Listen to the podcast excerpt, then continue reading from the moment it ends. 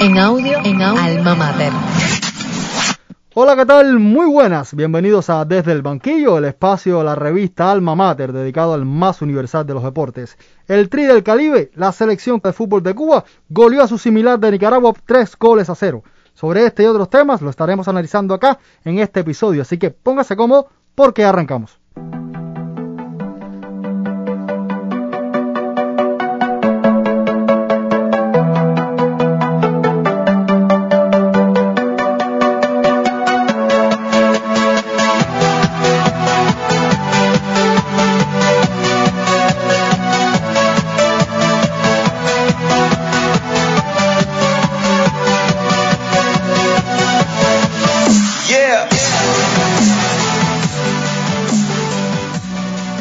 Este episodio bien especial, especial porque regresamos a nuestra casa, regresamos a los estudios de Nexo Radio luego de casi dos años grabando desde los hogares a través de Telegram. Eh, pero estamos acá, regresamos a nuestro hogar donde comenzó este proyecto y qué placer poder compartir el episodio con mi hermano Alejandro Rodríguez. Sí, un saludo a ti, Aroldo, a Boris, a Luca, que también va a estar con nosotros hoy aquí en el programa. De verdad que es un sueño hecho realidad muchísimo tiempo fuera de los estudios eh, y volver a estar aquí, de verdad que es un placer inmenso y además compartir espacio con ustedes, que de verdad que eh, es, es, una experiencia muy bonita la que hemos tenido desde que entramos en primer año y bueno, seguir eh, en la estela de este proyecto, de verdad que es algo muy bueno para nosotros. Así mismo, teníamos ganas de fútbol, teníamos ganas de vernos, pero sobre todo de estar en el estudio y estoy con Gianluca. Gracias, mi hermano, por estar acá y compartir con nosotros. Muchas gracias también a ti, Aroldo, por la invitación. Estoy vaya, como un niño pequeño de volver aquí a los Estamos todos, estamos todos. Todo, estoy muy feliz, estamos muy contentos de estar aquí de nuevo, compartir con Boris, con Alejandro, contigo, que desde que entramos el primer año nos arropaste, ¿no? Y hemos hecho este, este proyecto nuestro también, y estoy muy contento en realidad de volver aquí a Nexus. Y por supuesto que no puede faltar el caballo de batalla, el caballo de guerra, Boris Luis Leiva, quien ha sido editor, quien ha sido hasta community manager de este proyecto, y que desde Matanzas eh, ha hecho maravillas para que desde el banquillo salga y tienes que estar acá, no hoy, todos los días que se haga este programa. Un saludo para ti, mi hermano. Oye, pero qué bonito eso, compadre. Tú quieres que yo le entrara a la facultad sensible, me vas a emocionar aquí. Ah, en serio, es un gustazo estar con ustedes tres porque si bien la experiencia online fue maravillosa, pudimos hacer el debate en, en plan en el patio, todos conversando juntos. Ya esta experiencia de vernos todos también con Carlos Ariel aquí ya en el estudio y con el resto de personas que irán pasando por los episodios, de verdad que es una experiencia magnífica y yo sé que las vibras son geniales, así que vamos a meterle con todo. Carlos Ariel que fue uno de los pilares también de este proyecto, ¿eh? desde su casa, haciendo casi lo imposible sin conexión para que desde el banquillo saliera adelante, una producción que como sabemos es eh, en cotutoría o, o en acompañamiento entre Nexos Radio de la Facultad de Comunicación de la Universidad de La Habana y Alma Mater, nuestra gran casa. Entonces ya sin más dilación, sin más sentimentalismo, vamos a entrar en tema porque nuestra selección cubana de fútbol, como decía, le ganó a Nicaragua, el que es el primer partido amistoso de dos que se jugarán en, Tierra Nica y lo estaremos conversando. Primero quisiera conocer su opinión sobre lo, que ha ocurrido en estos últimos días con la, la, Asociación de Fútbol de Cuba, con la llegada o no llegada de los jugadores eh, que militan en ligas extranjeras al equipo, porque parece que, que nunca vamos a tener una convocatoria normal, Alejandro es increíble. Eh, eh, hace muy poco tiempo estábamos Boris y yo en la Coco en, unos programas que nos habían invitado y bueno, decían, eh, no puede ser que la Federación de Fútbol de Cuba, el equipo nacional, cada vez que haya una convocatoria, tenga tantos problemas para poder eh, traer a toda la plantilla. Estamos hablando de jugadores que militan en la liga, en la, en la división inferior de Brasil, que son muchos. Estaba el caso de Sandy Sánchez, Está, habían eh, jugadores, bueno, Cabafe, que tampoco pudo llegar desde Bergantiños de, de España, Onel, que bueno, por una novedad familiar es que, no, claro. es que no está en la convocatoria, pero no puede ser que, la, que el equipo nacional de Cuba no tenga una convocatoria en condiciones para poder afrontar partidos que si bien no son ni van a tener una influencia tan grande en el devenir de, de la, del equipo como tal eh, en tiempos posteriores, sí es muy importante que se logre consolidar porque queremos al final y estamos aspirando a todos, digamos, en una meta bastante ambiciosa, creo yo, eh, de poder eh, pelear por meternos en una posible lucha por clasificar al Mundial de 2026. Claro, y no es de meritar a los jugadores que están, es no. que estamos hablando de un mal trabajo de la Federación de Fútbol, de la Asociación, de la Comisión, que una y otra vez cometemos los mismos errores. está la Copa Oro, que al final fue un tema que, que, que no sabemos qué fue lo que ocurrió ahí, pero todo parece indicar que hubo dejadez por la parte de la asociación, entonces volvemos con los mismos errores. Sí, yo sigo diciendo, eh, y quizás me digan loco, yo, yo aspiro a ver a Cuba en un mundial, no sé si para el 2026, si para el 2030, pero si hay otras asociaciones del Caribe, incluso como Jamaica, que han hecho su- las cosas muy bien con las convocatorias de sus jugadores. Ya está Michael Antonio, el- la estrella de West United, jugando con Jamaica. Entonces, ¿por qué no? Si nosotros tenemos futbolistas, no vamos a decir al nivel de selecciones de los 10 primeros rankings. Pero es que no 20. tiene que ver con calidad, Claro que ¿sabes? no. Tiene que ver con organización. organización, y es una cosa que está prevista desde el mes anterior. En Es- octubre no se pudo hacer por lo mismo, porque no había condiciones. Ok, trabajen y hagan las cosas bien para ahora noviembre. Pero claro, es que Cuba tiene, tiene futbolistas convocables, vamos a decir, futbolistas que podemos convocar para hacer una selección. Tiene para hacer cuatro equipos, bro. Exacto. Cuatro exacto. equipos para Si que tú- jueguen entre ellos. Si tú, te, si tú te pones y buscas y te sientas a buscar los futbolistas de Cuba convocables que pueden jugar por la selección, mira, con el mayor respeto de los que están aquí, de los que entrenan con Pablo Elías en Cuba, se quedan, se quedan fuera. Pero es que eso es provechoso, incluso para los que se quedan aquí, porque van a decir, oye, eh, viene Onel, viene Cabafe, viene el otro, viene el otro, yo llama quiero jugar también, Claro, voy a ponerme a, voy a ponerme a jugar. Claro, claro. ¿Me entiendes? Eh, a mí llámenme loco desde que y yo no no quiero comenzar eh, esta una guerra ni mucho menos, pero eh, a mí no me gustó la selección del comisionado nacional, del presidente de la, de la asociación de fútbol, eh, esta que se hizo, el señor Oliet. Eh, yo creo que al final seguimos careciendo o seguimos padeciendo de los mismos errores una y otra vez. Son, son males que se están repitiendo, Haroldo y muchachos, en y realidad. ojo, y ojo, di- disculpa que te corte, No, no hay nosotros no, conocemos ni la misa la mitad de lo que ocurre allá adentro. Claro. Claro. Pero, sí- pero, pero si no lo conocemos también es Ahí en venía. parte porque eh, eh, hay un círculo cerrado ahí que donde no no nos dejan entrar De tampoco ahí venía. y donde no hay transparencia ni, ni trabajan con esa, esa claridad. que son problemas. Son problemas que se vienen arrastrando desde hace bastante tiempo. Mencionaste la Copa Oro por arribita, que fue un tema que incluso tocamos en la emisión de este podcast y nos dimos cuenta, si analizamos por qué tiene que ser Cuba, y ya te digo, yo sigo en tu línea de no hacer una guerra, de no ser una mera comparsa de críticas, pero ¿por qué tiene que ser Cuba la única selección del Caribe que tiene problemas con los visados? ¿Por qué tiene que ser Cuba o la Asociación de Fútbol de Cuba la que se demora en realizar los trámites en que el equipo como tal no pueda entrenar juntos? Solo hemos tenido de las últimas cinco convocatorias de nuestra selección nacional, solo hemos tenido una ocasión donde los muchachos pudieron reunirse y entrenar como Dios manda, como va un equipo de fútbol. Y estuvimos a punto de que Pablo Elier no llegara No a dirigir llegara, el equipo de director, Cuba. pero eso, eso, exacto. eso, eso- Es que en la, en la clasificatoria, Onel Hernández llegó en el segundo tiempo directo a jugar. Eso. eso fue un Ese tema, fue en el primer partido Claro, eso fue un tema que en su momento lo abordamos y, decíamos, ¿qué hubiese pasado si Onel hubiese llegado a tiempo? Pero- si el equipo hubiese entrenado dos días Dos días. seguidos. Pero es lo que hablamos, entonces, en esa fase intermedia de decidir qué pasaba con nuestra situación de posible aspirar a Qatar, que era ya prácticamente imposible al, al perder el segundo encuentro, vemos que nuestros jugadores se reúnen, logran concentrarse, entonces entrenan como debería ser, que incluso se toman su tiempo libre como, como equipo, que lucía una hermandad, que es lo que los aficionados queremos ver. Más allá del ranking FIFA, más eso, allá de un resultado, mucho, por lo menos a mí me encantó ver Claro. a Onel Hernández bailando reparto. Teníamos, teníamos la, esa sensación maravillosa de, de la piel erizada, de vivir con nuestra selección. Porque todos aquí en Cuba, por sí o por no, tenemos selecciones preferidas de otros países. Y poder tener la tuya, si bien es en la categoría de CONCACAF, si bien es en un lugar rezagado, todos esos problemas lo sabemos. Más los otros que estamos debatiendo acá. Pero ese sentimiento yo creo que es indescriptible yo- y, y es inevitable para que de Yo- verdad sienta por su tierra. Yo viendo otras otras generaciones, comparando, yo creo que en, en ese sentido somos unos privilegiados. Porque tenemos un Cabafe, porque tenemos un Onel Hernández, tenemos un Marcel Hernández y tenemos jugadores que no están convocados a la selección faltan nacional. muchos, faltan Exactamente, muchos. y que ahora mismo Cristian están en playoff de la MLS y que están jugando a un nivel extraordinario. Creo que en ese sentido somos unos privilegiados y lo que, lo que hace falta es acabar de disfrutar de esos jugadores acá y no tener que, que- que- que ir afuera a verlo o, o- o ni siquiera verlo porque no ponen ni, ni los partidos, porque esa es otra cuestión. Nos ponen el México-Jamaica, que está muy bien, pero no nos ponen el de la Selección Nacional de Fútbol. Creo que son muchas cuestiones que hay que revisar alrededor de este deporte y la gente habla de, sabotaje. Yo no creo que sea sabotaje porque no creo que, se haga con esa intención. Pero ciertamente hay que mejorar muchísimo porque este es un deporte en el que estamos aspirando, como ustedes decían, a, a evolucionar, a desarrollar, a crear ilusión.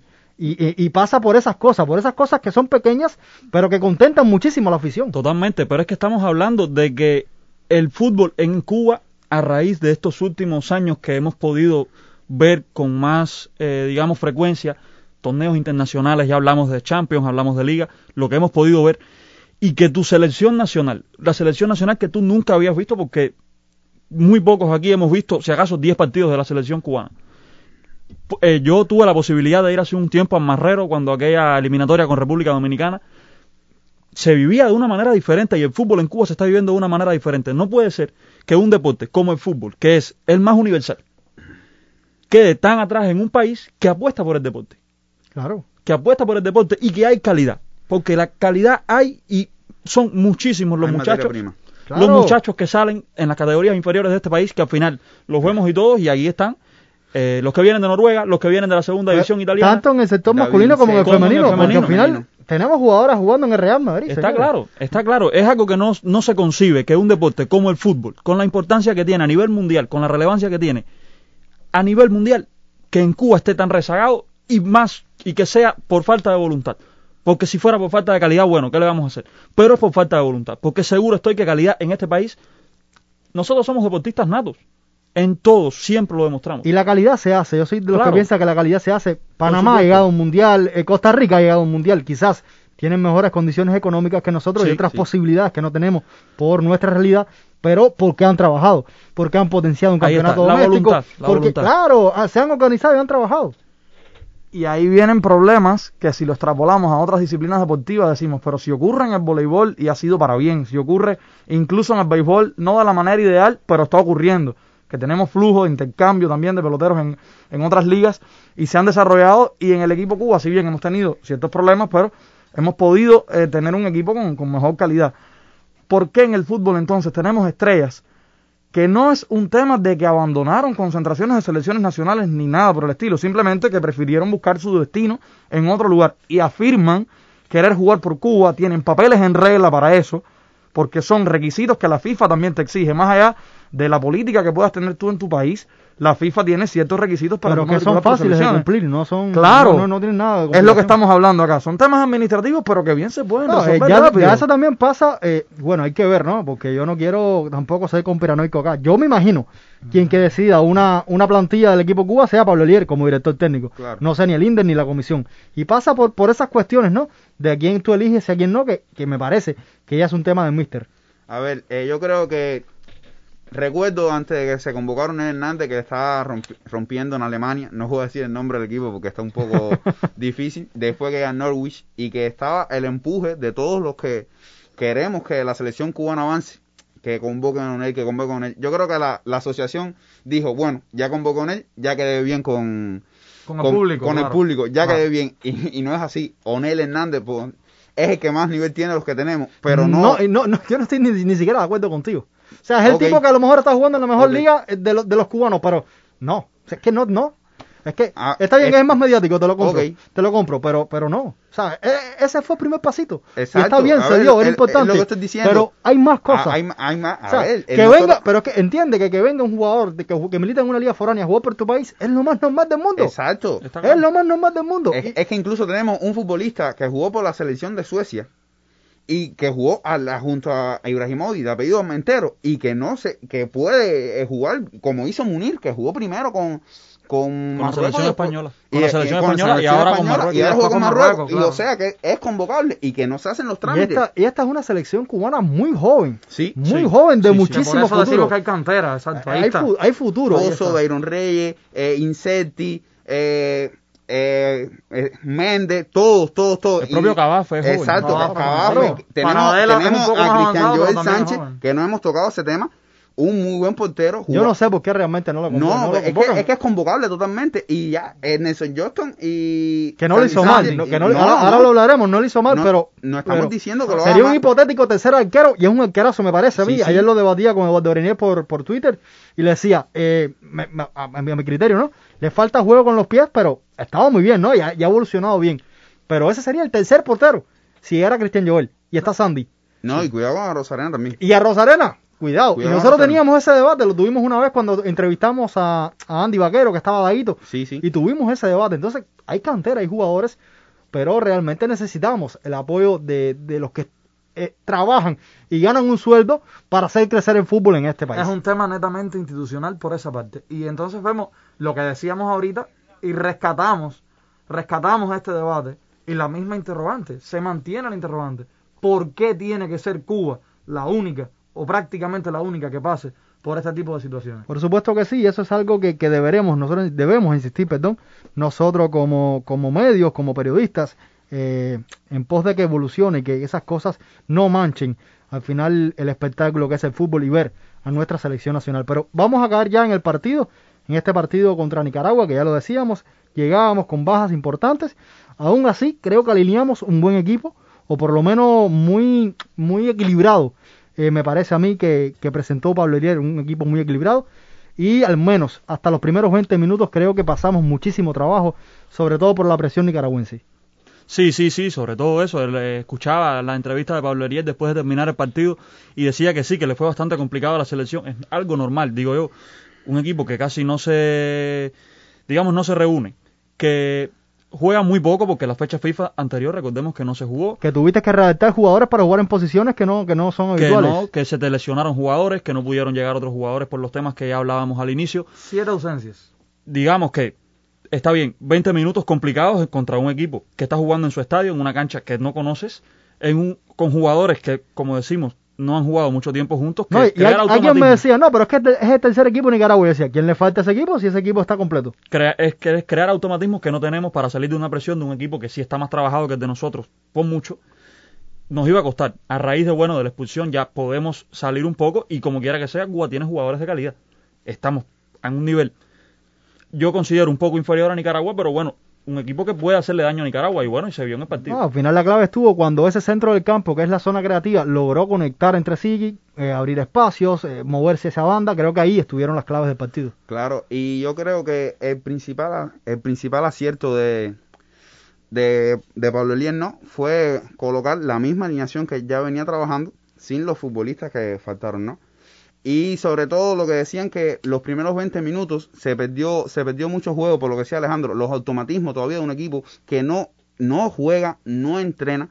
Eh, muchas veces incluso eh, se hablan por, por, por WhatsApp, ¿no? Porque yo, yo conozco a Pablo Eliel, tengo ese contacto con él. y hay veces que se, incluso se hablan por WhatsApp.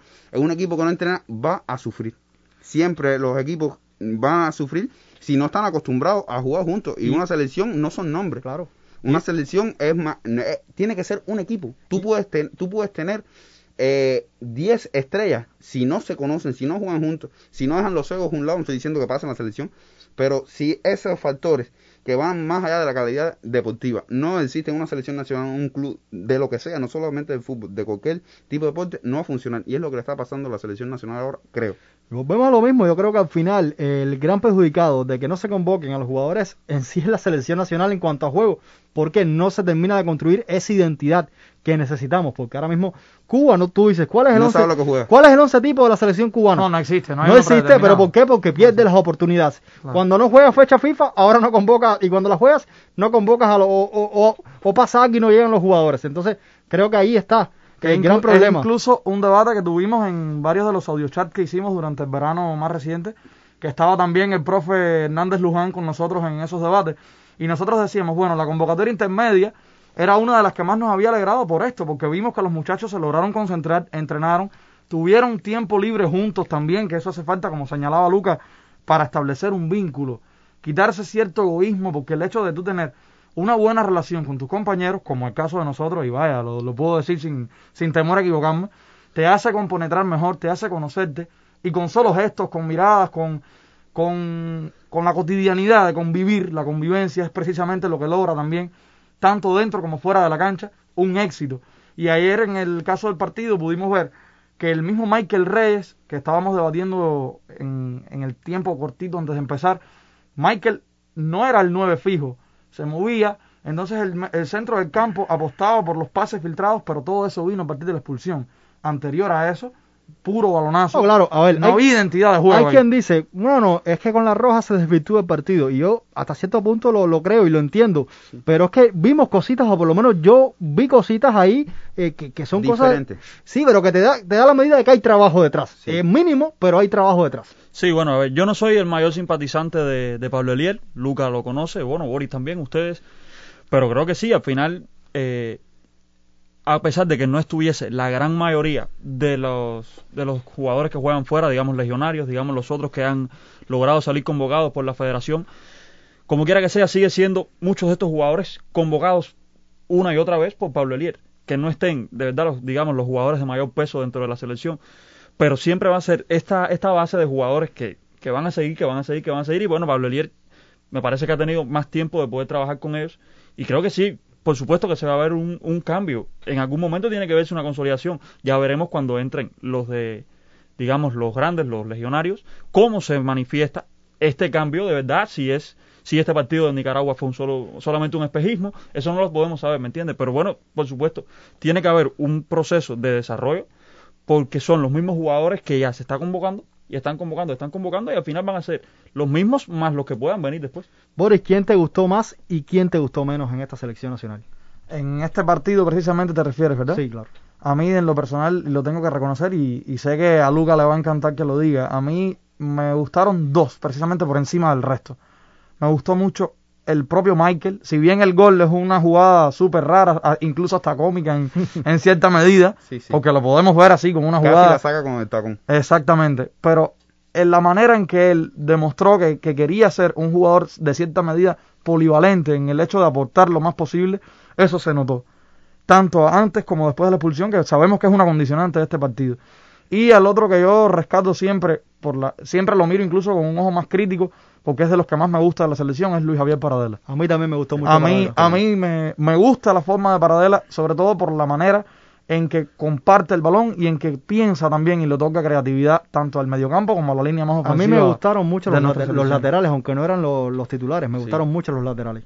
Hay un, hay, eh, por eso yo decía que veo cositas y hay cosas que, que son del propio del fútbol moderno, el más llamado fútbol moderno, pero bueno, la tendencia a jugar el fútbol hoy por hoy y creo que Cuba la está teniendo, la está recuperando esa inteligencia para meter los laterales y jugar por dentro, eh, para abrir el campo cuando hay que hacerlo. Creo que, que son cosas que a mí me gustan y que yo decía, bueno, no están los laterales titulares, vamos a ver qué pasa, pero creo que, ya digo, de- del 20 hacia adelante, creo que, lució bien en la selección nacional. Yo soy, eh, lo sabe Alejandro, lo sabe Boris, lo sabes tú, fiel defensor del trabajo de Pablo Eliel. Sobre todo lo que hizo con el equipo de Pinar del Río, un equipo que está muy diezmado y lo logró subir a primera división y trabajar con ese equipo. Y desde que está en la selección nacional, yo sinceramente no había visto una selección nacional desde el punto de vista táctico. Todas estas cuestiones que tú mencionas ahora, también trabajaba como la de Company que casi clasifica el 2006. En No. serio, y yo soy fiel seguidor de la selección. eh, eh, A mí cubana. Pablo Elías me parece un entrenador muy coherente, Sí, no, sinceramente. a mí, a mí de- realmente me- y no ha lucido mal, no es, Que no, es que no ha desencajado. Exacto, Hasta ahora ha leído muy sí. bien, ha Tú- leído muy bien cada partido, creo que lo, lo ha leído y lo ha interpretado a, muy bien. A ver, Sí, sí, el sí. partido contra Curazao, Curazao venía de ser el campeón de la extinta Copa del Caribe. Es que Curazao se vio un equipo muy disminuido. Exacto. Curazao A mí me gana- sorprendió. Curazao nos gana con dos goles de contragolpe porque sinceramente no está el equipo tra- no está el equipo trabajado y por eso nos gana con los dos goles de contragolpe. Pero Cuba mayorió a Y, a- y había que ver a Onel en ese partido. y a un Paradela. verdadero 10 y el mismo Paradela. El mismo Para- eh, Paradela, Pero Paradela final lo intentaba Y no se lo los voy a decir yo a ustedes, esas individu- individualidades salen porque hay un mecanismo colectivo que funciona pa- y- Claro. y, que, y que potencia esas que los hace individualidades. lucir, por supuesto. Claro, no se los voy a explicar yo ahora, pero al final es trabajo de entrenador, trabajo de equipo. Me imagino no solo Pablo Elier, su equipo, ¿no? Sí. Pero me parece que ha leído muy bien hasta ahora el fútbol, se puede equivocar, como se equivoca cualquiera, pero yo también lo defiendo y creo que es el hombre para estar en los banquillos de la selección nacional. Rápido para cambiar de tema. ¿Qué debe hacer Pablo, Pablo Elier en el próximo partido contra Nicaragua? ¿Por dónde deben ir las claves? Bueno, me imagino que sea, eh, sobre todo, corregir estos problemas que tuvo eh, al inicio en la salida de la presión. Sobre todo en defensa. Sobre todo, sí. Además, y en, dice que se perdieron. A ver, nosotros prácticamente el partido se está transmitiendo ahora mismo en este momento que nosotros estamos grabando. Eh, ayer lo que se pudo ver fue muy poco, se pudo escuchar algo, quizás. Otros que solamente pudimos ver poco de resúmenes y los goles como tal. Pero lo que sí tiene que trabajar es en cómo superar la presión de un equipo nicaragüense que te va a salir igual, que se habla que puede ser un equipo superior al presentado ayer en, la, en, la- en el primer partido. Y bueno, habría que ver qué, qué- cómo podría eh, corregir esos problemas que nos dieron tantas dificultades en los primeros 20 minutos y tratar de hacer algo bastante parecido a los otros eh, 80. Sí, realmente, realmente coincido con Ale aquí. Él tiene que corregir algunos esos aspectos fundamentales que se vieron en el partido anterior. Y es, eh, de- decíamos, ¿no? Era- al principio hablábamos de que era un poco incómodo también el hecho de no poder eh, disfrutar en total de las transmisiones, pero sí, nosotros, la- por suerte existe el Internet y tenemos la oportunidad, aunque sea por otros medios, de buscarlo. Yo creo que sí, que también en el caso del, del mediocampo, tener mucho cuidado con la zona de contención, la zona de saga, en las, en las Yo creo que es el finales. punto más débil de Sí, esta selección es- nacional. Eso es lo que quería decir, disculpa, Bori. No, y, no hay lío. Y no solo para este partido. Yo creo que ya definitivamente, como, como dijiste, Haroldo, el lateral izquierdo se ve, se vio muy bien. Para mí, José Luis Corrales, si vuelve a ser convocado, tiene que ser el contención de la selección. Corrales fue otro que lamentablemente en esta No pudo, ocasión no pudo. Corrales estar. es el que más, el que de yo, la, yo- de la yo creo, saga- yo creo que Corrales de contención sería subutilizarlo en esta selección cubana de fútbol. Y yo coincido contigo. Bueno, ya, A, Alejandro. a ver, el problema es que José Luis Correa, eh, no, el Espino es un, eh, al corte eh, viene muy bien, pero es un jugador que le falta Potencialo. a, a la salida. Potencialo. Es- la velocidad también tenemos que Potencialo, claro. Estamos hablando La de velocidad de ¿Cuántos años tiene mediocampo. Carlos Espino? sí, La velocidad del mediocampo tenemos que potenciarla bastante. yo, yo, mi opinión y no lo voy a cambiar. Para mí José Luis Corrales tiene que ser el contención de esa, de esa selección y ya ha jugado, ya ha jugado hoy. Yo recuerdo un partido de la MLS, no te estoy diciendo que lo vi, pero sí vi un resumen donde le dijeron a José Luis Corrales, eh, su futbolista es Zlatan Ibrahimovic y lo secó. Y secar a Zlatan Ibrahimovic no es, no es tarea fácil. Hay que ver, pero me parece que, que en esta selección nacional creo que se puede potenciar muchísimo por el lateral. Eh, Un hombre que tiene llegada, que, que- que tiene recorrido, que tiene llegada, que tiene inteligencia, Que tiene que sabe controlar los tiempos del partido, que ante tanta juventud eso hace falta. Sí. Lo recuerdo que lo tuvimos, le Sí. tuvimos el privilegio de tenerlo en un chat de voz en vivo y él habl- y él se veía como que era ese cerebro de equipo, ¿no? El motivador, el tipo de la experiencia y me parece que, que aparte de lo que aporta en la cancha Sí. y lo que aporta afuera es eh, indiscutible su presencia. Ojalá y que no esté ahora sea una excepción, pero me, para mí es un indiscutible en esta selección nacional. No, no, donde sea. Boris, ¿se te queda algo por decir o cambiamos? No, podemos cambiar, podemos cambiar. Bueno, entonces hacemos una pausa y enseguida estamos de regreso.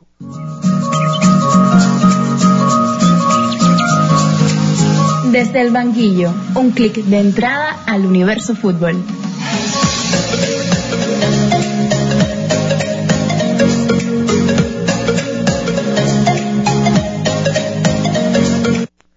Regresamos y ahora cambiamos de tema, un tema que sé que les toca muy bien de cerca a los tres que están acá, porque estaremos hablando de la llegada de Xavi Hernández Creus al banquillo del Fútbol Club Barcelona después de este inicio liguero del Barça eh, que lo ha ubicado en la décima posición, ¿no? Décima Sí, posición, sí, sí, donde más allá del lugar donde esté ha jugado un fútbol creo que muy precario, donde estaremos hablando del debate si a esto es lo que puede aspirar al Barcelona o puede jugar a algo más. Pero primero les pregunto, ¿qué tan culpable es Ronald Koeman de la situación de este Barcelona, Alejandro? A ver, yo voy a hacer una, una comparación rápida. Sé que muchos me van a, no sé, no van a estar de acuerdo conmigo. El rendimiento de Busquets, el rendimiento de Gaby, el rendimiento de muchos jugadores de Frenkie de Jong, de Memphis Depay, en sus selecciones nacionales. ¿Por qué? No es comparable. No es Creo que sí, comparable, no creo es que sí, comparable, creo que sí. La selección española. Yo la selección, no es comparable. La selección española tiene un estilo de juego muy parecido al cruifismo que decía defender Ronald Koeman. Holanda igual. Holanda también. Memphis Depay y Frankie de Jong son Ronald los dos. A Ronald Koeman lo obligan a jugar a ese cruifismo. No, Sí, No, no, Si él lo sí. jugaba en Holanda, él lo jugaba en Holanda. Es, es el estilo de fútbol que él ha defendido y él se ha declarado cruifista. Estamos hablando de que Frankie de Jong y Memphis Depay con la selección holandesa son aviones. Que Busquets dio cátedra de fútbol en la Eurocopa. Que cada vez que va convocado con Luis Enrique se ve la calidad que tiene ese jugador cuando juega en el entorno que le favorece. Que Gaby dio disertación en los dos partidos que estuvo en la Nation League. Y el Contra- propio Pedri, que a ti te gusta, disculpa que te interrumpa. Sí, pero Pedri. bueno, Pedri con Kuman sí tuvo un buen rendimiento. Sí. Pero el tema de Gaby contra el mediocampo francés y contra el mediocampo italiano, que para mí es el mejor del mundo, dices, ¿cómo puede ser que luzca tan mal con Kuman y cuando vaya con Luis Enrique, un niño de 16 años en sus dos primeros partidos con la selección, haga lo que hizo contra Berratti, contra Pogba? Dices, ¿pero cómo puede ser? Y vamos también al, al tema de que no se crean automatismos que Kuman parecía que no trabajaba en los partidos. Vimos el primer partido contra la Real Sociedad estratosférico de aquel Barcelona. Yo decía, bueno, si este es el Barcelona de la temporada, vamos a disfrutar. Llega el partido en Bilbao y no hay una ocasión en que el Barcelona pueda sacar bien la pelota de atrás. con los jugadores que tiene Barcelona, porque estamos hablando de que Eric García con Luis Enrique rinden, de que, eh, a ver, el otro lateral, Piqué, bueno, es un buen, late- un- eh, el otro central, perdón, es un buen central, pero bueno, ya de verdad que ha pasado sus mejores años. Que Jordi Alba en la Eurocopa se vio bien, que Dest, cada vez que va con los Estados Unidos, se ve bien. Hasta marca. En el medio del campo, Busquets, ya hablaba de Gaby, hablaba del propio Nico González, que se ha visto muy bien en los últimos partidos, hablaba de Pedri, eh, que bueno, Pjanic nunca contó. Yo en parte estoy de acuerdo con Kuman en esa decisión. Vamos arriba y bueno, de, de lo único que se nos que le podemos sacar a Kuman, de lo bueno que ha tenido, que de verdad, bueno, aparte de todo esto de los jóvenes, es la explosión que ha tenido en su Fati. Porque Memphis Depay, pensábamos que con Ronald Kuman decíamos, "Buah, este hombre lo que va a hacer con Kuman es lo mismo que hizo con la selección holandesa y además con el equipo que tiene atrás porque tenía jugadores de creación importantes que le podían proveer de fútbol a un jugador como Memphis Depay que en el Lyon lo hacía prácticamente todo solo. Que bueno, también tenemos a Dembélé que estuvo prácticamente todo el tiempo lesionado. Pero decimos, ¿por qué jugadores que rinden tan bien con sus selecciones nacionales y que tienen un rendimiento tan determinante Y a la hora Y sobre todo estable. ¿Por qué con Kuman rinden tan mal? ¿Por qué el Barcelona? ¿El Barcelona es peor equipo que el Rayo Vallecano? No, No es peor equipo que el Rayo Vallecano. El Barcelona no es peor equipo que el Real Betis. No es peor equipo que la Real Sociedad. Y luce muy inferior cuando juega. Por plantilla, digamos. No voy a hablarte de... Por plantilla, rinden y lucen muy inferiores a la Real Sociedad, por ejemplo. Y es lo que digo. Estos jugadores hay que ver ahora, Xavi es una incógnita, pero Kuman sobraba desde hacía mucho tiempo. Incluso yo no arrancaba la temporada con él. Es que realmente eh, este es un Barcelona que quizás, eh, y voy ahora un poco a contradecirte, gracias a Koeman están estos jugadores jóvenes que tú mencionabas en el Fútbol Club Barcelona. Sí, por supuesto. Y creo que, que al final eh, sí pueden ser muy buenos, pero eh, necesitan experiencia, necesitan eh, una serie de cuestiones que no se ganan en dos días. Confianza. Confianza, no se ganan en dos días. Entonces en ese proceso vas a empatar, vas a perder, vas a cometer errores. Y por eso yo entendía hasta cierto punto a Piqué cuando decía, es lo que hay. Sí, son muy buenos, pero necesitan madurar. Y, y también tenemos que ver cómo incluso cambia, por supuesto que eso lo sabemos todos, fue un punto de inflexión la salida de Leo Messi, pero ese tema no, no, no viene al caso. Vemos también que él trata de buscar con lo que tiene una cierta solución, pero es que yo a veces, incluso todos nosotros debatíamos eh, internamente y lo podemos decir aquí sin problemas, ¿cómo tú me vas a plantear a Luke de Jong de un delantero centro y vas a poner a centrar al área como si no hubiese un mañana? Solo centros al área, centros al área, centros al área, balonazo. Cuando, Piqué a la desesperada jugando no, delantero. Piqué delantero centro. No podemos decir que exista ese super, super mega talento de hace 10 años para jugar al super tiquitaca y somos los mejores del mundo en eso. No, no, no. Eso lo sabemos, hay que aterrizar. Pero si tú vas a España, y aquí recalco lo que dice Ale, el mismo Pedri, que es un niño, la manera en que filtraba los balones, trató de hacerlo en el Barça, lo lograba hacer en par de transiciones, pero no tenía acompañamiento. De Jong se internaba también en el área, que no tiene ni siquiera tamaño para estar saltando. Me refiero a Frenkie en este caso. Y Luke, entonces, que viene del Sevilla así en plan rápido, ya con mucho tiempo inactivo, lo pones como supuesta solución buscando su tamaño. Y buscas y buscas y buscas. Y yo en lo personal, por ejemplo, el Kun Agüero, en los tres partidos que se desempeñó, o en los dos y medio, porque estuvo un par de minutos, yo lo vi con más actitud que Luke de Jong, no, por a- ejemplo. a ver, es que estamos hablando de Kun Agüero Y de Luke de Jong. y de Luke sí, de. Jong. Con todo el respeto del mundo, Sí, ¿no? Pero hay que, hay sin que ver la, de la pero- temporada que viene Luke de Jong también. Pero, pero es que Luke de Jong supuestamente por los planteamientos que hace Koeman en la alineación, fíjense, solo me estoy rigiendo por eso, no por la trayectoria de ambos, no por eso, claro, obviamente, trayectorias no comparemos. Por lo que planteaba Koeman, vemos a Luke como el hombre nueve referencia poste, Sí, pero, como pero quiera. al final así mismo, por eso no mismo puede. vino Bradway. Y. Bradway y Bradway terminó haciendo otras funciones y marcando de otra manera que no era la que en teoría debía hacerlo. punta por la izquierda. Exactamente. Así mismo, bueno, yo, yo quería rápido acotar una cosita aquí al final, no sé si ya estaremos cerrando el tema. Bueno, el partido del Levante, para mí hasta ahora es el mejor partido del Barcelona en la temporada. Tres días después, el Barcelona va a Lisboa y Kuman hace un planteamiento Totalmente. totalmente diferente al que había hecho el mejor partido de la temporada. ¿Por qué tú sales con tres centrales en Lisboa? Si tú eres superior al Benfica, tú que tú lo hagas contra el Bayern de Múnich, yo te lo puedo Porque quieres potenciar los laterales, porque tienes a Cejiño de Diablo Diablo. No, pero si tú creas un planteamiento, porque eso fue otra cosa que se habló muchísimo en la prensa y que hablaron los jugadores, ese planteamiento no se entrenó antes de Lisboa. Si tú creas ese planteamiento y el, y el Benfica te va a presionar, lo que haces es defender con 5 y te estancas y no tienes salida. Y si te mete un gol Darwin Núñez en el minuto 3, ya vas contra Como todo. los 10. Sí, claro. contra todo con un equipo que en Champions, cada vez que suena el himno de la Champions, no sé qué pasa, pero que en Champions es una catástrofe total porque no vamos a salvar ninguno de los dos partidos contra el Dinamo de Kiev porque son un desastre ambos, a pesar de la victoria. Pero es una cosa, yo escuchaba mucho hace muy poco, muy poco tiempo a Jaime Macías y decía, las dinámicas no se transmiten entre diferentes torneos. Es decir, tú la dinámica que llevas en la liga no la llevas a la Champions. Claro. Y en Champions estamos viendo un Barcelona que en Liga te puede dar el partidazo del año y cuando va a la Champions no hay un partido en el que ese equipo responda, sea el rival que sea. Estamos hablando del Benfica, que no es superior a Barcelona, y estamos hablando del Dinamo de Kiev, que es, a pesar de ser el campeón de la Liga Ucraniana, es muy inferior al Benfica y al Barcelona, por supuesto. Yo creo al final que, que Ronald Koeman paga los platos rotos de otros, ¿no? Porque llega, no, no olvidemos que llega en un momento muy delicado eh, y que hace un favor, si se quiere decir, Sí. una leyenda, Sí, sí. una leyenda del Fútbol Club Barcelona. No, lo cortés no quita lo valiente. que, que, que viene a hacer un favor en el sentido que viene a ver qué hace con lo que tiene, que le obligan a despedir a Luis Suárez, que se encuentra con el burofax de Messi y que tiene un equipo totalmente desestructurado. Y que después la situación de Messi se convirtió A- en la a- novela del año en a ver, Cataluña. Yo a creo que, que al final eh, hay que ser, no sé, hay que, A ver, hay que pasarle ser- un poco la mano a A Ronald ver, Koeman. hay que Barcelona ser- es una ah, novela. Barcelona Porque, es una novela. porque Ronald Koeman no es que no sepa de fútbol, porque Ronald Koeman era director de una Holanda que jugó muy bien Y ganó y, bastante. y ganó con bastante. goles. Y ganó bastante.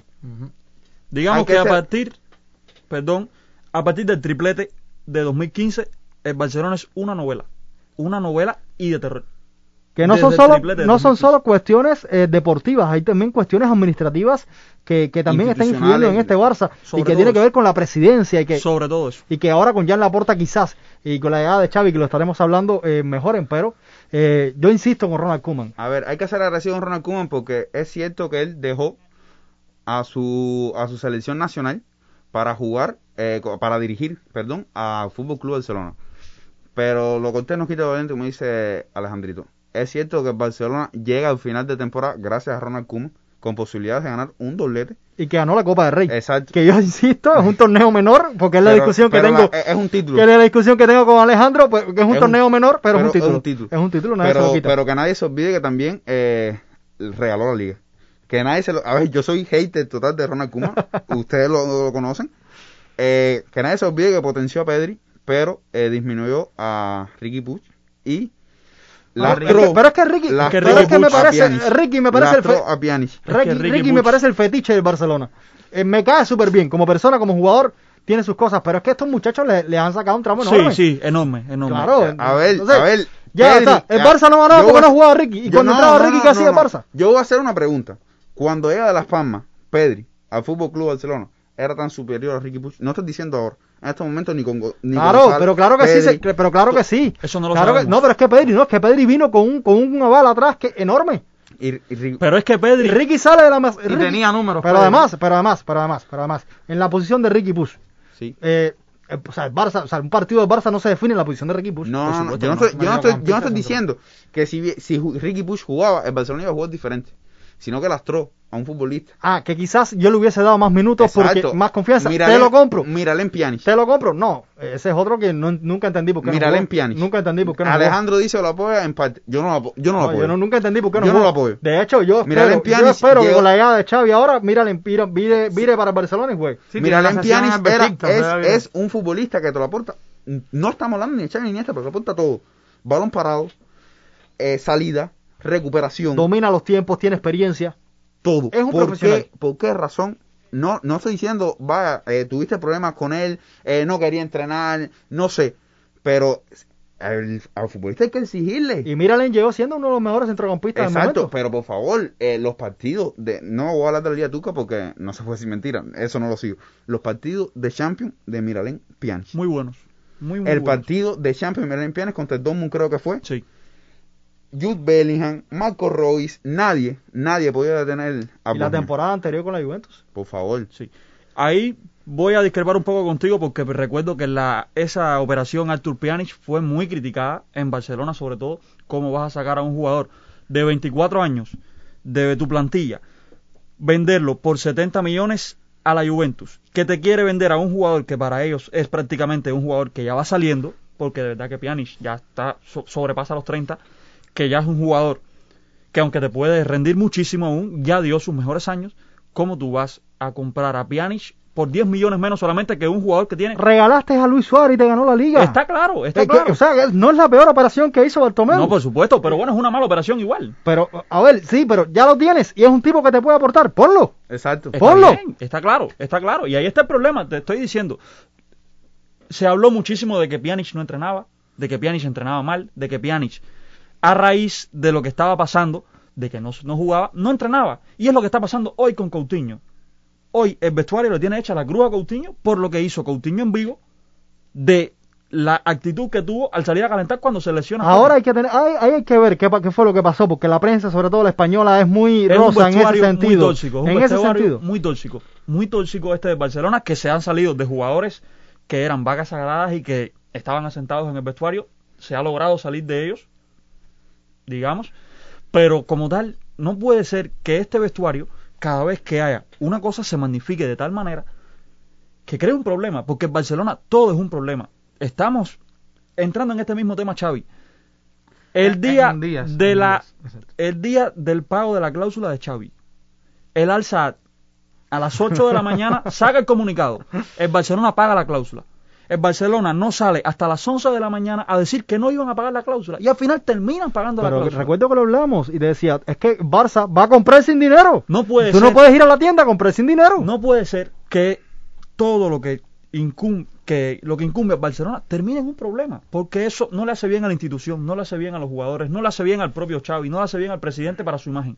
No puede ser. Hay, hay una anécdota que yo a mí se me quedó y cuando llegó el Kun Agüero a Barcelona, que él decía que en los primeros días de entrenamiento, él llegó dos horas antes, como acostumbraba en el Manchester City, para trabajar en el gimnasio, para hacer Y fisio, y cerrado. que todo estaba cerrado. O sea, eh, y no, no es cuestión de que abran dos horas antes, es que creo que ahí va a, a- a- a la esencia de todo esto, que al final es una descomposición administrativa de un proyecto deportivo que se ha ido perdiendo con el tiempo, de que se ha ido desgastando y que se han cometido errores también en la presidencia de Bartomeu. Y que Barcelona también, como club de fútbol, o sea, tenemos que verlo como institución porque lo es. Y vemos las otras disciplinas que defiende esa identidad y no están tan dañadas Desastroso. ni desastrosas, como dice Luca, ni desastrosas, como está el club de fútbol. No, y, era, y sin embargo, es el club de fútbol el que en tiempos precedentes marca la identidad de Barcelona como ver, institución. Es, es El que el femenino, el femenino, El femenino es el mejor equipo del mundo. El y el femenino. Barcelona de baloncesto es el mejor equipo de Europa.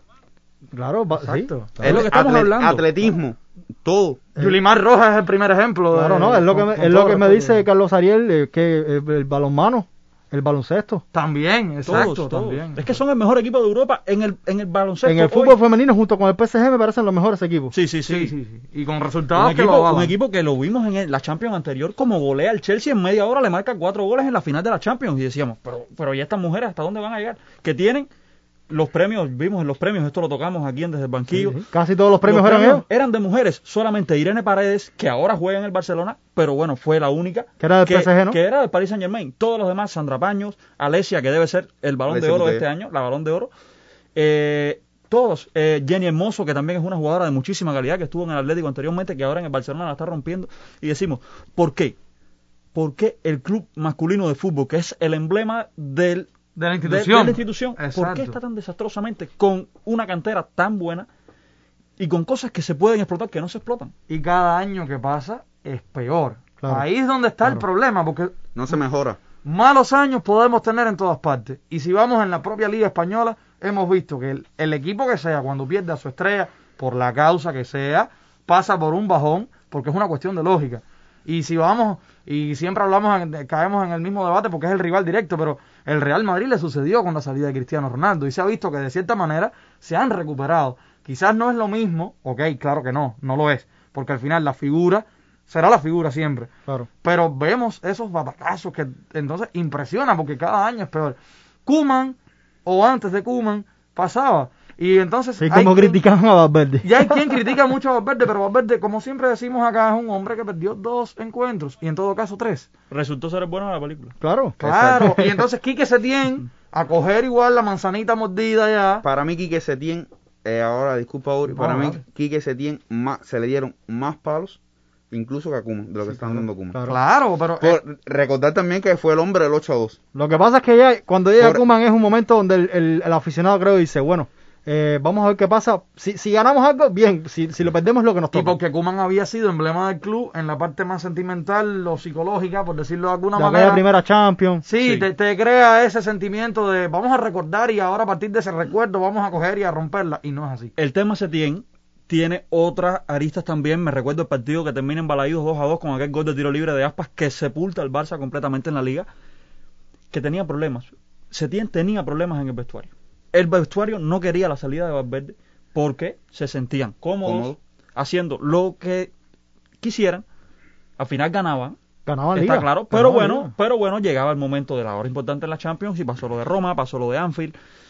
Y bueno, Valverde yo creo que se va, se es injusto con él en el momento que se le saca. Si tú no, no inicias la temporada con Valverde, te lo acepto, está bien. Después de Anfield, ese equipo queda totalmente destrozado. Pero cuando Valverde es destituido del Barcelona, es líder en la liga, primero de grupo, en el grupo de la muerte en la Champions, porque estamos hablando del Inter de Milán, del Borussia Dortmund, y creo que el otro equipo, si mal no recuerdo, era la Estrella Roja de Belgrado, que bueno, al final es, el único equipo que le logra sacar puntos al Barcelona en el Camp Nou. Pero era, ra- era racha de, partidos invictos. Y lo sacan larga. y lo sacan después del mejor partido del Barcelona en la temporada, que fue esa derrota en la semifinal de Copa del Rey, donde en cinco minutos de, de Supercopa de España, perdón, donde en cinco minutos el Atlético los tumba. Después de aquel partido que termina 3-2 con tres goles anulados al Barcelona, un partido que de verdad fue loco, pero se termina sacando a Valverde. Por ese partido, cuando yo digo, si Valverde te- continuaba hasta el final de esa liga, como terminó el Madrid esa liga, como terminó el Atlético esa liga, Valverde era campeón de esa liga. Porque- Valverde conocía a los futbolistas que claro. tenía.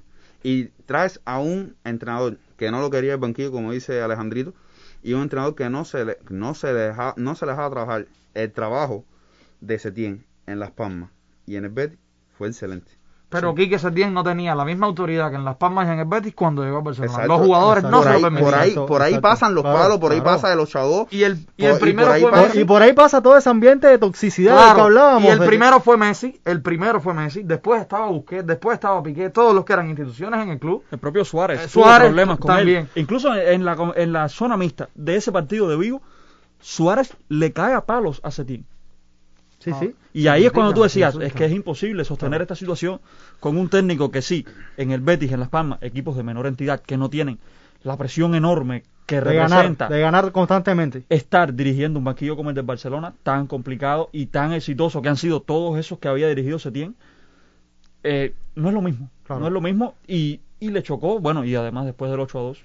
Ya. Ya esa fue la sepultura completa. Y entonces vemos lo que decimos. Si, si las eh, los llamamos vacas sagradas porque se conoce así también en este mundo de la prensa, ¿no? Pero si, si vemos que las instituciones del club como jugadores, los, los íconos, maltratan, o más bien, hay una hostilidad total entre ellos y el técnico, ¿qué podemos esperar entonces? ¿De, de qué manera van a reaccionar los que vienen detrás? Claro, porque al final, eh, y esa es la parte que no decimos, pero el fútbol es mucho de empatía.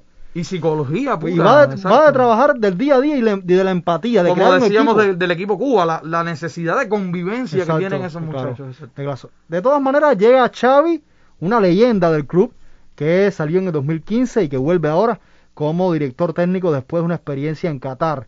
¿No les parece demasiado arriesgado traer a Xavi, que viene con, con, con ese a- eh, halo de leyenda, bien merecida, de eh, Mesías del Fútbol Club Barcelona?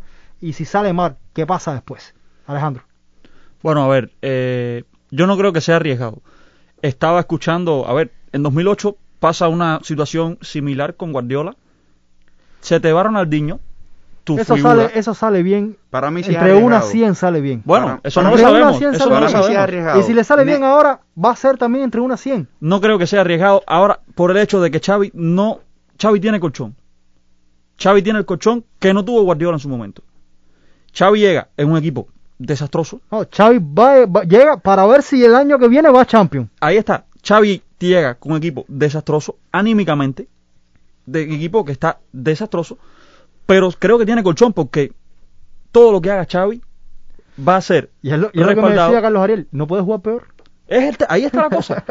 Xavi además viene con ese con ese estilo, con esa ADN que muchos critican y que dicen que eso no existe ya. el ADN Barça sí existe, porque es lo que se defiende dentro del club. Por eso Valverde no, no siguió dirigiendo en ese equipo. Pero creo que sí, no, no creo que sea tan arriesgado como lo fue Guardiola en su momento. Para mí eh, sí es arriesgado, porque un cambio de director técnico siempre va a ser arriesgado. Pero a mitad de temporada. Exacto, pero es totalmente necesario, era totalmente necesario eh, cesar a Ronald Koeman, ya no se podía más, y era totalmente necesario traer a un entrenador, y para mí Xavi era el entrenador que debería tomar la rienda del Fútbol Club Barcelona, era Xavi. Se habló de Marcelo Gallardo, mm, Que me encanta. eh, te encanta a ti. Para, para nosotros que conocemos el Barcelona, no a los niveles que conocen los, los socios y tal. Pero Marcelo Gallardo, yo no lo vi como entrenador de Fútbol Club Barcelona. Antonio Conte, que era el otro que estaba en. No, eh, Antonio Conte es un muy buen entrenador, un entrenador que te gana No liga. tiene nada que ver con el Barcelona. No tiene nada que ver. ant- Nada Nada más, que ver la, con ident- Fútbol la Club identidad Barcelona. de fútbol que defiende Conte. No. Xa- Xavi, eh, muchos eh, amigos y tal, por grupos de WhatsApp, conversaciones, me dicen, no, que Xavi de todas formas no quiso cogerlo cuando estaba la temporada que venía Ronald Koeman y ahora viene. Xavi ya tiene un poco más de experiencia, ok, en Qatar. Pero sabe lo que quiere, y sobre todo sabe lo que quiere hacer con su equipo. Sabe, recuerdo un video que él decía, al futbolista tú no lo puedes decir, eh, no, eh, no, no hagas esto. Al futbolista tiene que decir, inténtalo. ¿Me entiendes? No, y él- me remito a la frase que, que dijo Ronald Koeman, no, esto es lo que hay, no, no. Con lo que tenemos hay que trabajar porque el, Ra- el Rayo Vallecano No es mejor. no tiene mejor Exacto. plantilla que el Fútbol Club Barcelona. Y con Ah, todo y con todo el respeto de Falcao y de todos los jugadores que, quera- que, el Rayo Vallecano no tiene mejor que plantilla No, del Fútbol Club. Barcelona. porque el nivel de juego del Rayo Vallecano, los Asuna, es mejor que el Fútbol Club Barcelona? Por el entrenador. Por Y- y el tra- técnico, y el trabajo por, las, que hay. exi- por las exigencias al, al futbolista tú tienes que exigirle, tienes que decirle juega fútbol, yo quiero, yo quiero que no es yo jugaba, no, no, no, yo, yo quiero hacer esto. No, yo es- creo que al final ese es lo hacer. que hay, creo que mata cualquier eh, hálito de confianza que tú puedas darle. ¿Cómo tú después vas a encarar un vestuario el propio dices- el propio Piqué cuando tú dices, es lo que hay? No. resaltaba eso. No. Piqué resaltaba eso. Oye, Haroldo, yo quiero aprovechar y Ale y Lucas, tenemos, estamos volviendo a Nexos, entonces me gustaría regresar A los la que fue mi zona de confort, mi, primera, mi primera El función. pequeño Mr. Chip. Ahí está, el, el pequeño Mr. Chip de este, de este podcast, vaya, salvando las distancias con, con Alexis allá en España. Para conversar algunos de los numeritos que tiene Xavi en, al frente del Al-Sad en Qatar.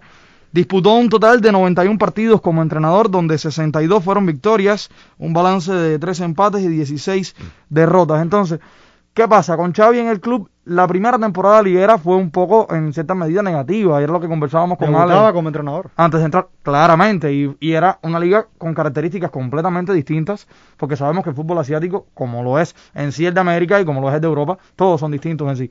Son sistemas de juego distintos también, la- los más comunes son sistemas de juego distintos. Pero ya luego en la segunda sí logra eh, encaminarse y vemos que incluso el balance total es de 252 goles a favor y entonces vamos viendo que eh, sobre todo lo que más se le reconoce en la prensa porque yo como tal no tengo una forma certera de seguir tanto la liga, pero los datos sí están, e incluso los resúmenes de partidos también. Y se notaba mucho esa influencia de, de él como jugador en el sentido de que se potenciaba mucho los mediocampos. El mediocampo era muy relevante, la presencia de delantero, uno establecido, pero el resto de la delantera componía las jugadas para favorecer ese nuevo en punta.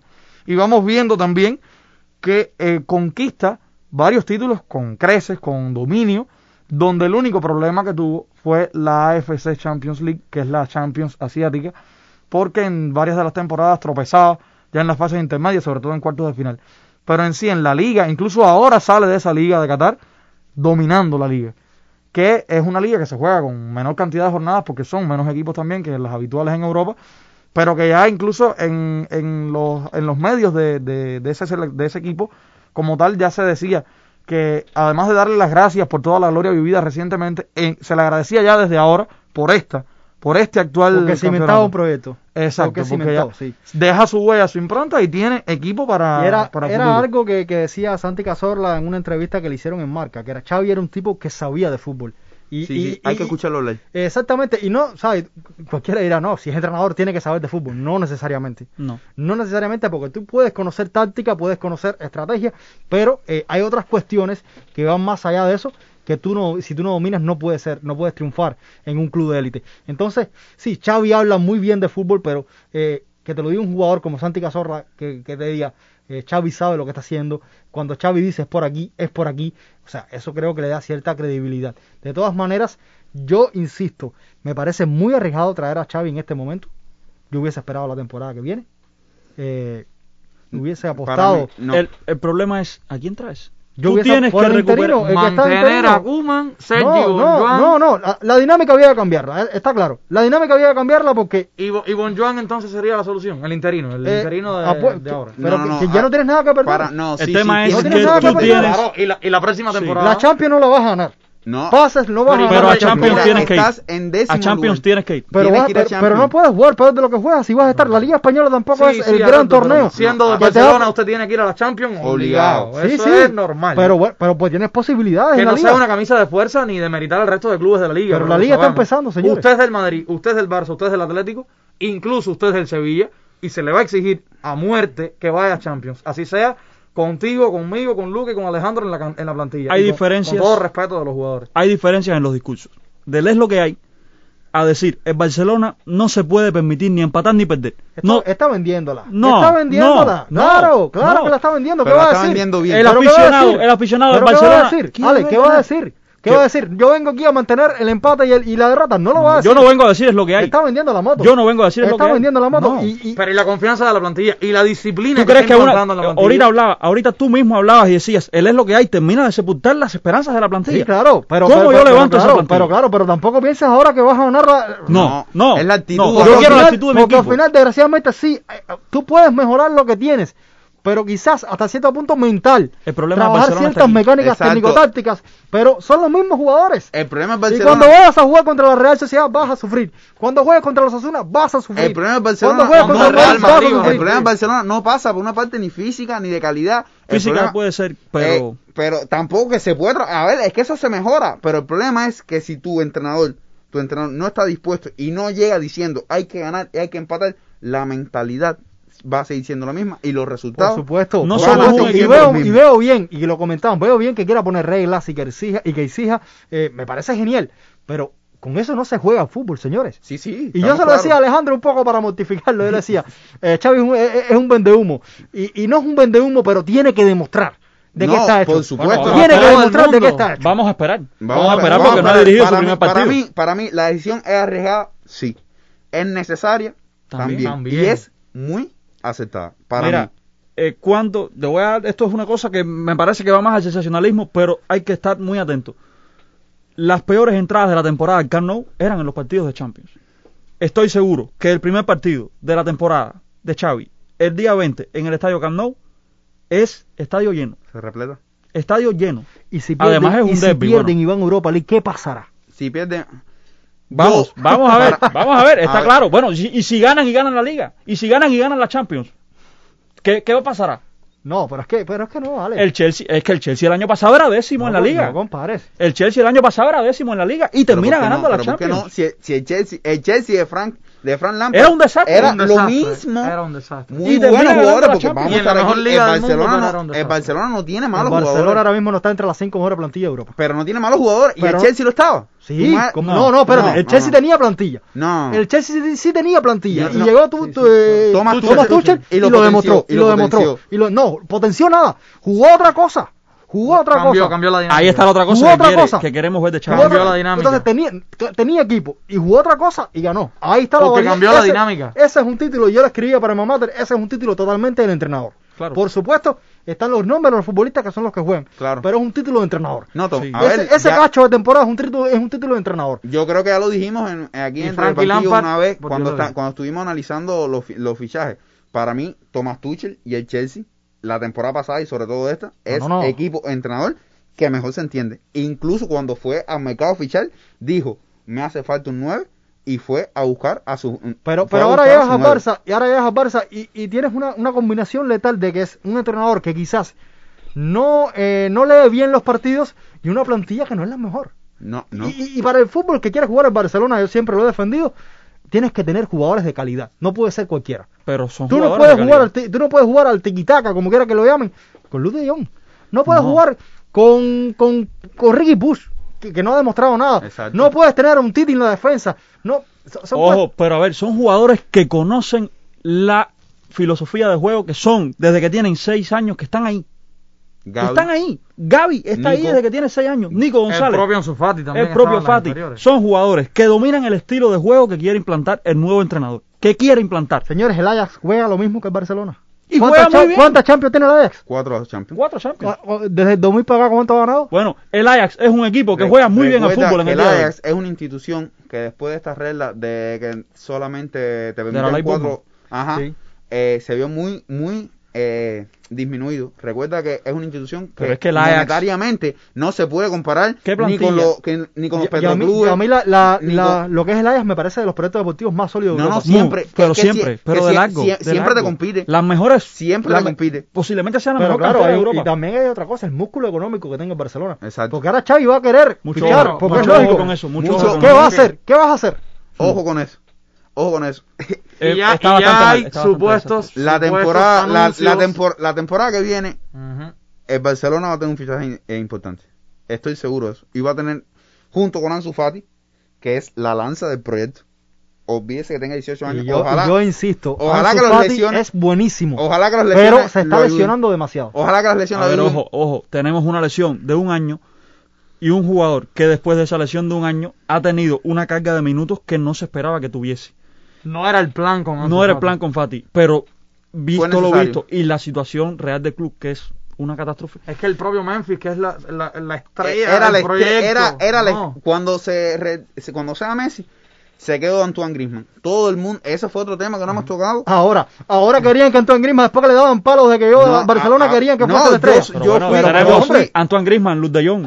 A ver, No, pero es que, no, pero es que ahora Yo- me dice, no, es que ahora queríamos que, No, que no, queríamos- pero balancea, cuando balancea. aquí, cuando aquí se le daba palos a yo, Griezmann, yo, aquí, yo era los que lo daba palo a aquí se le dio palos a Griezmann apenas y era Pero Barcelona. yo le puedo caer a palos a Griezmann, pero de que es mejor que Luke de Jong. Sí, claro, De no, no, a no, no, no, no. Antoine Griezmann era de los dos, de- después que se fue Messi, para mí de los tres mejores que había en Era el mejor jugador de la Barcelona. plantilla. No, El jugador de que más diciendo, era el mejor jugador de la plantilla. Se va Griezmann, se queda Memphis. Memphis, eh, muy buenos dos, tres partidos, y Memphis- se ha quedado de ver. Memphis tiene garra. de- Memphis sí tiene No, garra. no, pero, Pero, no ha demostrado. Memphis no es jugador de Barcelona. Y Para mí sí es jugador de Barcelona. que sí, no es jugador de A ver, Barcelona. a ver, a ver, Memphis tiene siete goles en el Barcelona. Para mí es jugador de Barcelona. Memphis tiene siete goles en el Me- Barcelona. Messi- em- En el Barcelona nadie, pero es que Lu- es que Frenkie de Jong es de los mejores mediocampistas del mundo y en el Barcelona luce disminuido, Exacto. disminuido y Frenkie de Jong es de los mejores mediocampistas del mundo. Y para mí, lo que dice Ale, la causa fundamental es juego de eh, eh, Claro. A ver, para mí lo que hizo Gaby con España es una, de los- una mayor locura del mundo. Que tú vayas a tu referente, que es Berrati, y le digas, yo me llamo Gaby, ¿ok? yo me llamo Gaby, y, y no fue que, eh, vamos a estar aquí, tampoco vamos a pintar el partido de Gaby, eh, Xavi Iniesta, pero Gaby disminuyó a Berrati, uno de los mejores mediocampos que tiene el mundo mundo. fútbol. Disminuyó a Jorginho, ayudó a Sergio Busquets en las transiciones defensivas, que es lo que más le choca a Busquets en el Fútbol Club Barcelona. ¿Me entiendes? Entonces, el Barcelona tiene, vuelvo y repito, no tiene malos futbolistas. Y mira la frescura. No vamos a, no y vamos a ganar Champions, no vamos a ganar Champions. Ok, hay que estar claro eso. El Barcelona no va a ganar Champions, pero puede competir cada vez. Y observemos entonces la, la frescura, y hacemos la salvedad rápido porque no es el tema en la, en la mesa, pero observemos la frescura con la que maneja Luis Enrique a esos mismos jugadores que también intervienen en el Barcelona. ¿Y por qué entonces Sergio Busquets es el, mejor, jugador de la. Nations League? El mejor contención del mundo es que cuando Busquets- juega en España. Busquets ha sido el mejor del Barcelona eh, desde que desde que se fue Valverde. Y se ve disminuido y yo lo veo No, disminuido. no estoy de acuerdo. Y yo lo veo disminuido. No. Este Barça no ha Bu- perdido más por, por Busquets. Busquets. La temporada de ah, Busquets, el fin de temporada de Busquets del año pasado es terrible. pésimo. Terrible. Busquets no, no, No, sufrió- no, cualquiera tiene bajones. Bu- Busquets sufre, sufre mucho cuando no la ropan. Yo recuerdo una Lo jugada. decía Xavi, el propio Lo Xavi de- lo decía, ahí- que cuando que, que, o sea, es un jugador que, que cuando tú tienes la posesión del balón es fundamental. Exacto. Pero cuando tú, tú no lo, lo proteges, le das ah, espacio a su espalda, Tiene es de los más lentos Es que del yo mundo. recuerdo una Lo jugada con- contra lo. Suecia, contra Suecia, que él pierde la pelota. Señores, ocho futbolistas españoles fueron a recuperar. Ocho futbolistas españoles fueron a recuperar la pelota. Eh, Bueno. Y eso en el Fútbol Club Barcelona no pasaba. Se busqué pierde la pelota. Memphis por allá arriba hace el gol, por favor, el gol de Alaba contra el Barcelona. Yo, mm, yo analicé la jugada. Alaba le quita la pelota a Memphis y Memphis fue como dijo, ah, Alaba. Y Alaba va y te mete el gol.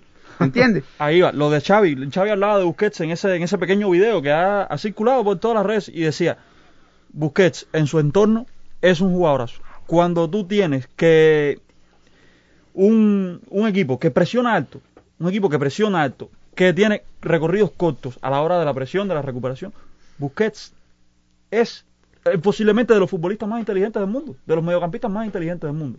Pero cuando tú pones un equipo que se parte, que en la presión lo vimos contra el Bayern Múnich, que era un desastre, de John y Memphis, eh, eh, con su rifirrafa entre ellos ahí decía, pero de qué manera tú no vienes a presionar cuando yo estoy presionando, a la vez que a ti te coge Kimmich y te coge Goretzka, a campo abierto, tú siendo Busquets, tú solo.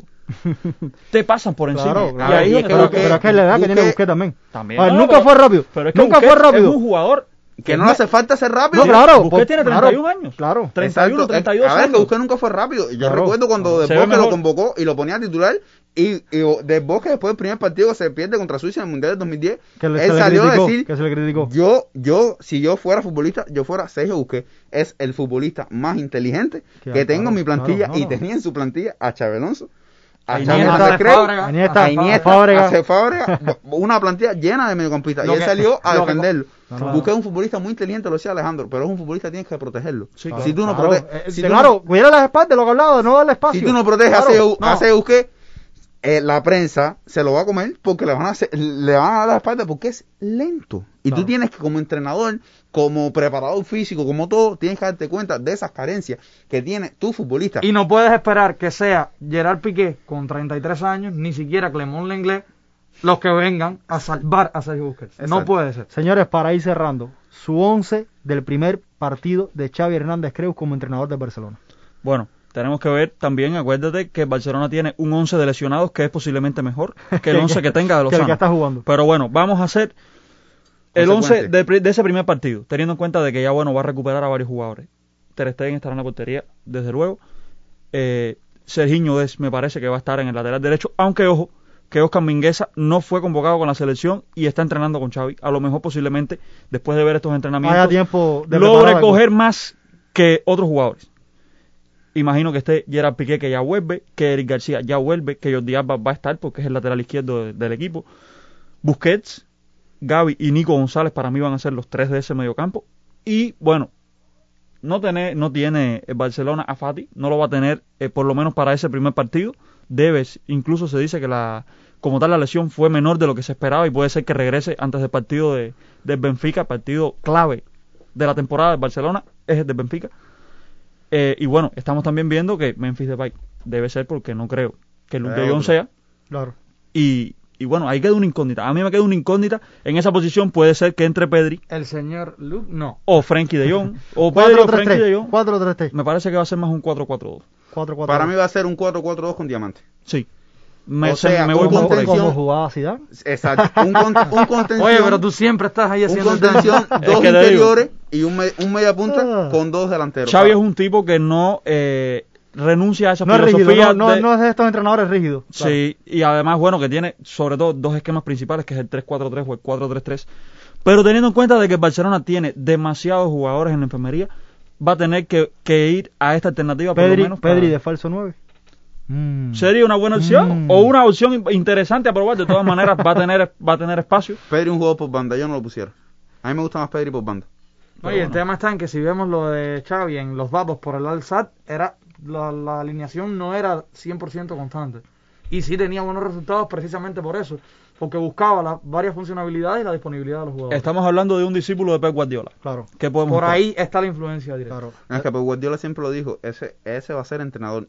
No, no podría decir que sea eh, El mejor. el mejor ni que iba a tener resultados, porque eso no sabe nadie. Pero de la forma de que eh, Xavi está dentro de un terreno de juego, siendo futbolista Claro. y ya indicándole a sus compañeros, oye, mira, eh, de la forma que ha jugado fútbol Xavi, la niña del solcista, que siempre estaba girando la cabeza y viendo todo lo que pasaba en un terreno de juego, Pep Guardiola lo predijo. Ese va a ser entrenador. Incluso a Guardiola le hacían la misma, la misma pregunta que nos hacías tú a nosotros al inicio.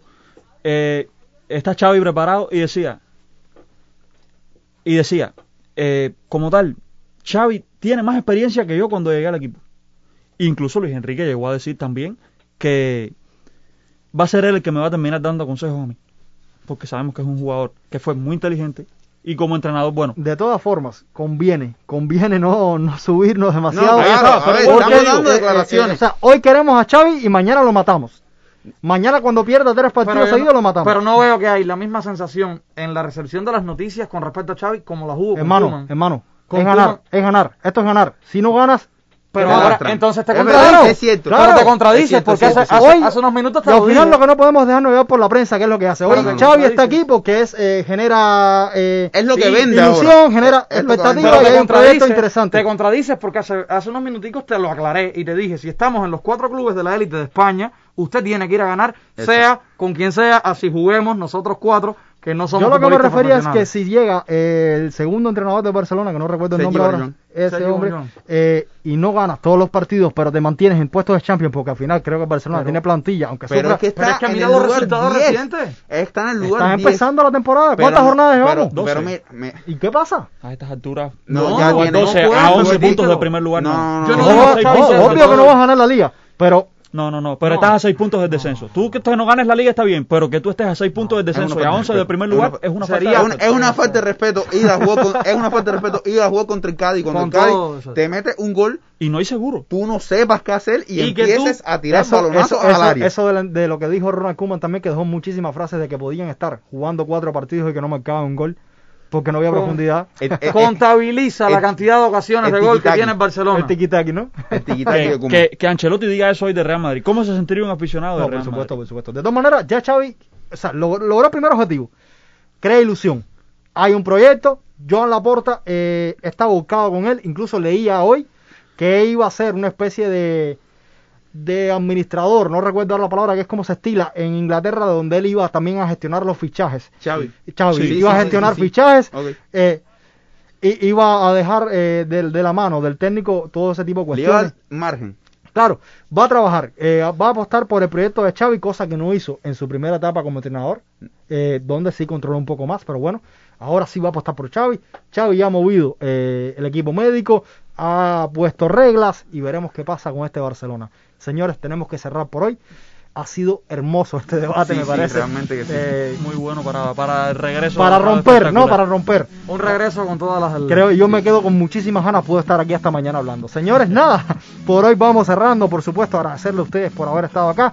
Y recordarles que siempre estamos posteando contenido en nuestras redes sociales relacionado con este podcast. Será hasta la próxima. Chao, chao.